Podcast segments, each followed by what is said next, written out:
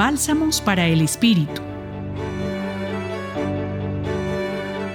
En el Evangelio de hoy, la comunidad de Marcos capítulo 6 versículos 30 al 34 nos comparte cómo Jesús les enseña a sus discípulos la importancia de posibilitar espacios de descanso junto a Él y cómo la compasión se manifiesta en acciones concretas.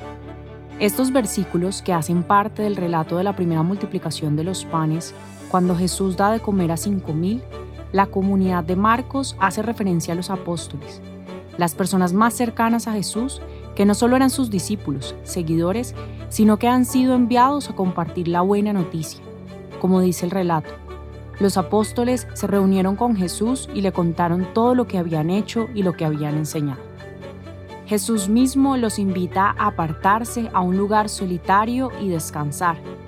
En este momento es importante preguntarnos si reservamos en nuestra vida cotidiana esos espacios de descanso con Jesús, no solo para contarle lo que hemos hecho y nuestros logros, sino también para compartir con Él escucharlo, recuperar fuerzas y alimentarnos espiritualmente desde la palabra.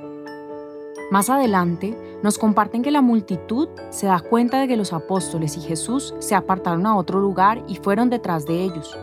Jesús mismo es quien nos enseña que la compasión no solo debe sentirse, como expresa la comunidad de Marcos, sino también que se ofrece para seguir enseñando muchas cosas.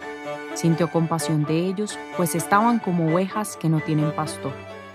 ¿En qué momentos nosotros podemos ayudar a alguien al compartir con un gesto o una palabra cercana, sintiendo compasión para que otros puedan recibir esa palabra de esperanza como nos enseña Jesús?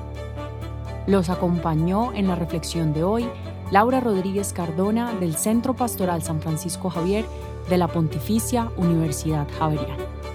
Bálsamos para el Espíritu.